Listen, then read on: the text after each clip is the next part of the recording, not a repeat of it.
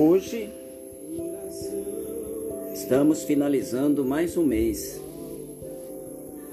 na certeza de que grandes milagres Deus estará realizando no mês que está por vir e que as maravilhas estarão acontecendo nas nossas vidas.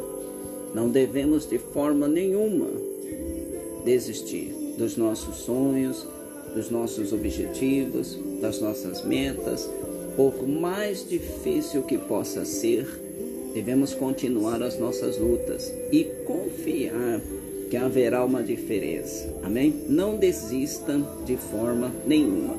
É o que desejo, Pastor Paulo, a todos, em nome do Senhor Jesus.